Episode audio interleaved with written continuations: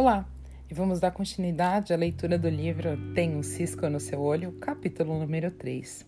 Por que fofocamos? Esta foi a pergunta de um amigo ao falar de uma outra pessoa.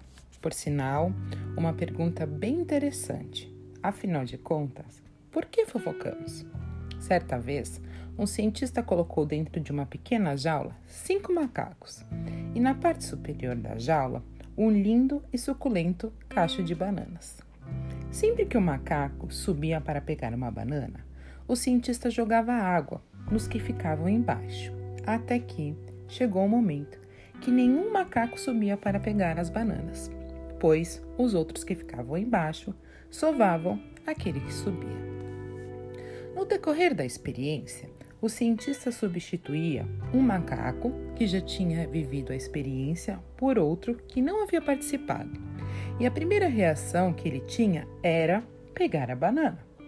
Os outros macacos, já cientes das consequências, sovavam o novato, que não entendia nada do que estava acontecendo e pensava: será que eles não gostam mais de bananas?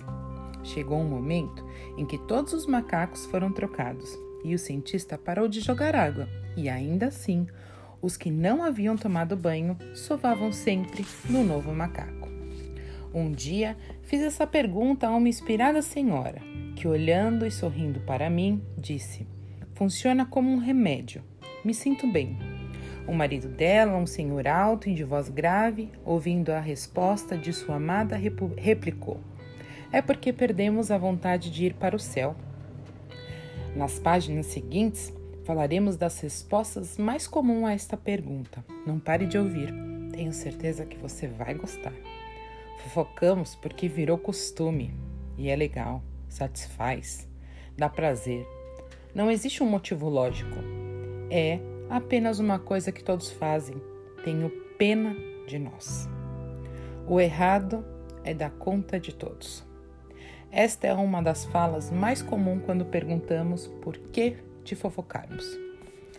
Temos em nossa mente que tudo que observamos de errado temos que falar. Faço-te uma pergunta: o que é errado? Disseram a Santos Dumont que ele estava errado quando disse que o homem poderia um dia voar. A Gandhi que a forma dele lutar sem lutas, brigas, seria um fracasso. Abraham Lincoln, que nunca seria presidente dos Estados Unidos, dos Estados Unidos e King, que estava errado em lutar pela, contra a segregação. Segundo Isaac Newton, o erro depende do ponto de vista. Isso pode ser cultural, intelectual, espiritual e material. Muitos já afirmaram ser errado não comer carne. Sou vegetariano mas, para esses, digo que errado é comer. Afinal, este é o meu ponto de vista. Quem está errado? Farei mais uma pergunta. Você erra? Tenho certeza que sim. Então isso me dá o direito de levantar falsos testemunhos a seu respeito? Ou mesmo proferir palavras que te degrinem para outros? Você gosta quando alguém aponta seus erros? Quando assimilamos a mensagem do Mestre Jesus, entenderemos que não deve praticar erros contra a lei divina e seus preceitos. Porém, se alguém erra, temos que auxiliá-lo, mesmo que para isso seja necessário falar firmemente, sempre com amor e lembrando sempre que amanhã pode ser que estejamos no mesmo lugar do réu. O maior erro que existe é falar do erro dos outros. O pecado deve ser apontado.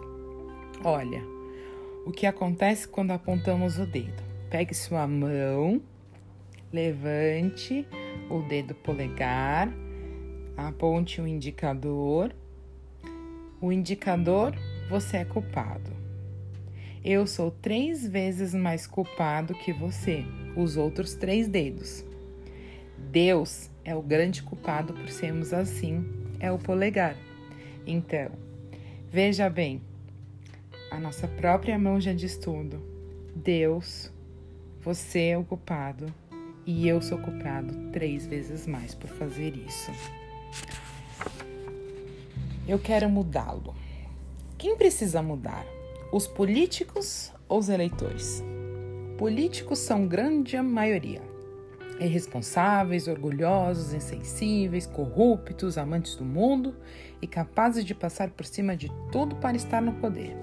Eleitores são a grande maioria, irresponsáveis, pois não se informam sobre os candidatos antes do voto.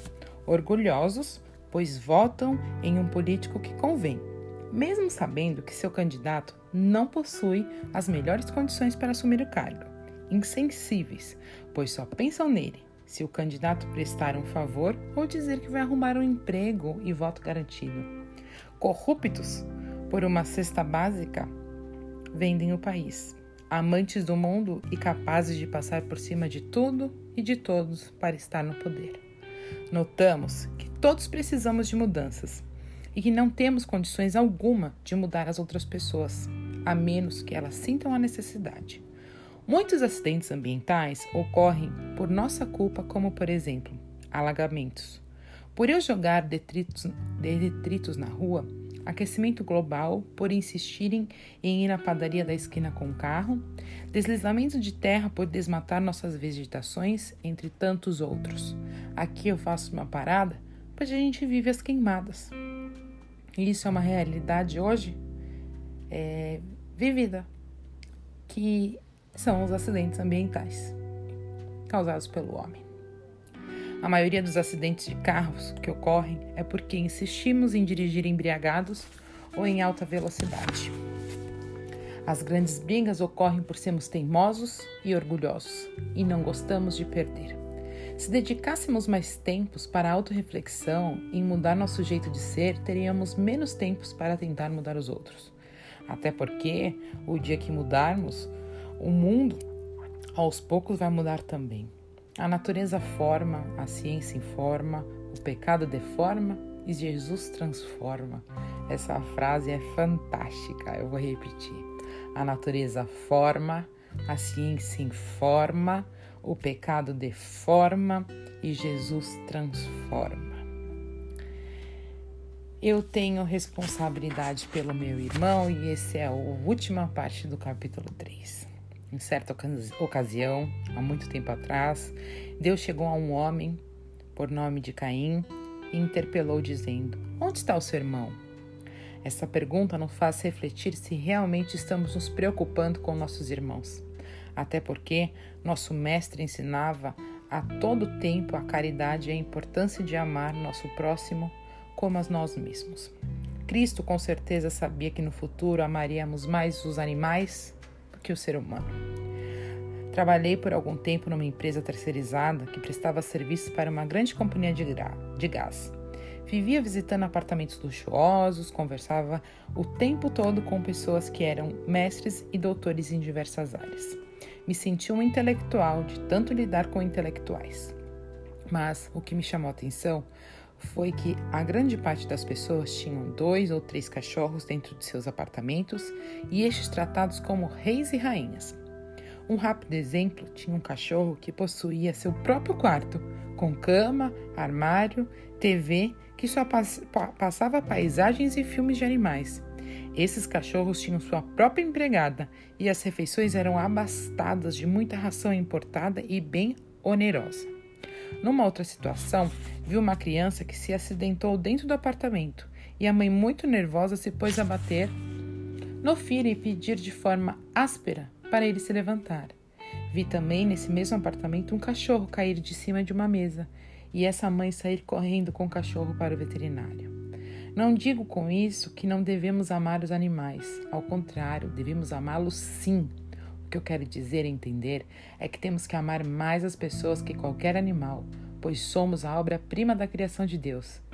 E Ele não aceita que façamos inversão de valores. Voltamos à nossa história inicial. Por que Deus fez a pergunta a Caim? Deus fez essa pergunta a Caim, pois ele acabara de matar seu irmão Abel. Por sentir inveja de Deus, ter aceitado a oferta de seu irmão e não a sua. Matando seu irmão, por uma coisa supérflua. Cuidado, meu caro amigo.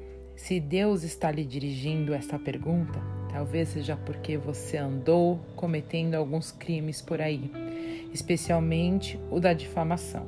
Então, antes que Deus pergunte onde está o seu irmão, não cometa nenhum crime começando a tratar o seu irmão melhor do que um animal de estimação.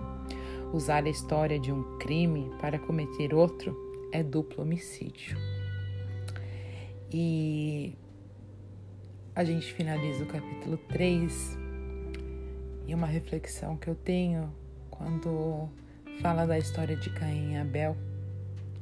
Ela vem muito ao encontro do que a minha vida vem passando por um tempo junto com a minha família. Isso aqui é um processo é, de revigoramento e de aceitação. Caim e Abel é uma história de que um matou o irmão, de crime a cometer a duplo homicídio. Eu vou só dizer uma coisa. Não façam para os outros o que você não quer que façam para você. Deus é Criador e Ele tem a justiça divina. A Ele eu entrego a mim, a minha família e a vocês que aqui escutam. Eu entrego a vida e a obra dele, para que ele abençoe e que a justiça seja feita de forma certa e clara, e que a fofoca e as injúrias que são ditas por aí, elas sejam bastadas e perdoadas por aqueles que um dia falaram. Eu te desejo uma ótima noite, que Deus te abençoe, que esteja contigo. E amanhã a gente continua no capítulo 4 e eu vou só lhe dizer uma coisa ele vai começar a falar sobre, sobre os personagens bíblicos. Não pare de ouvir, mesmo que você não acredite na Bíblia, pois lembre-se, eles eram pessoas normais, como nós. Você pode se identificar com algum deles. Um grande beijo, Giovana.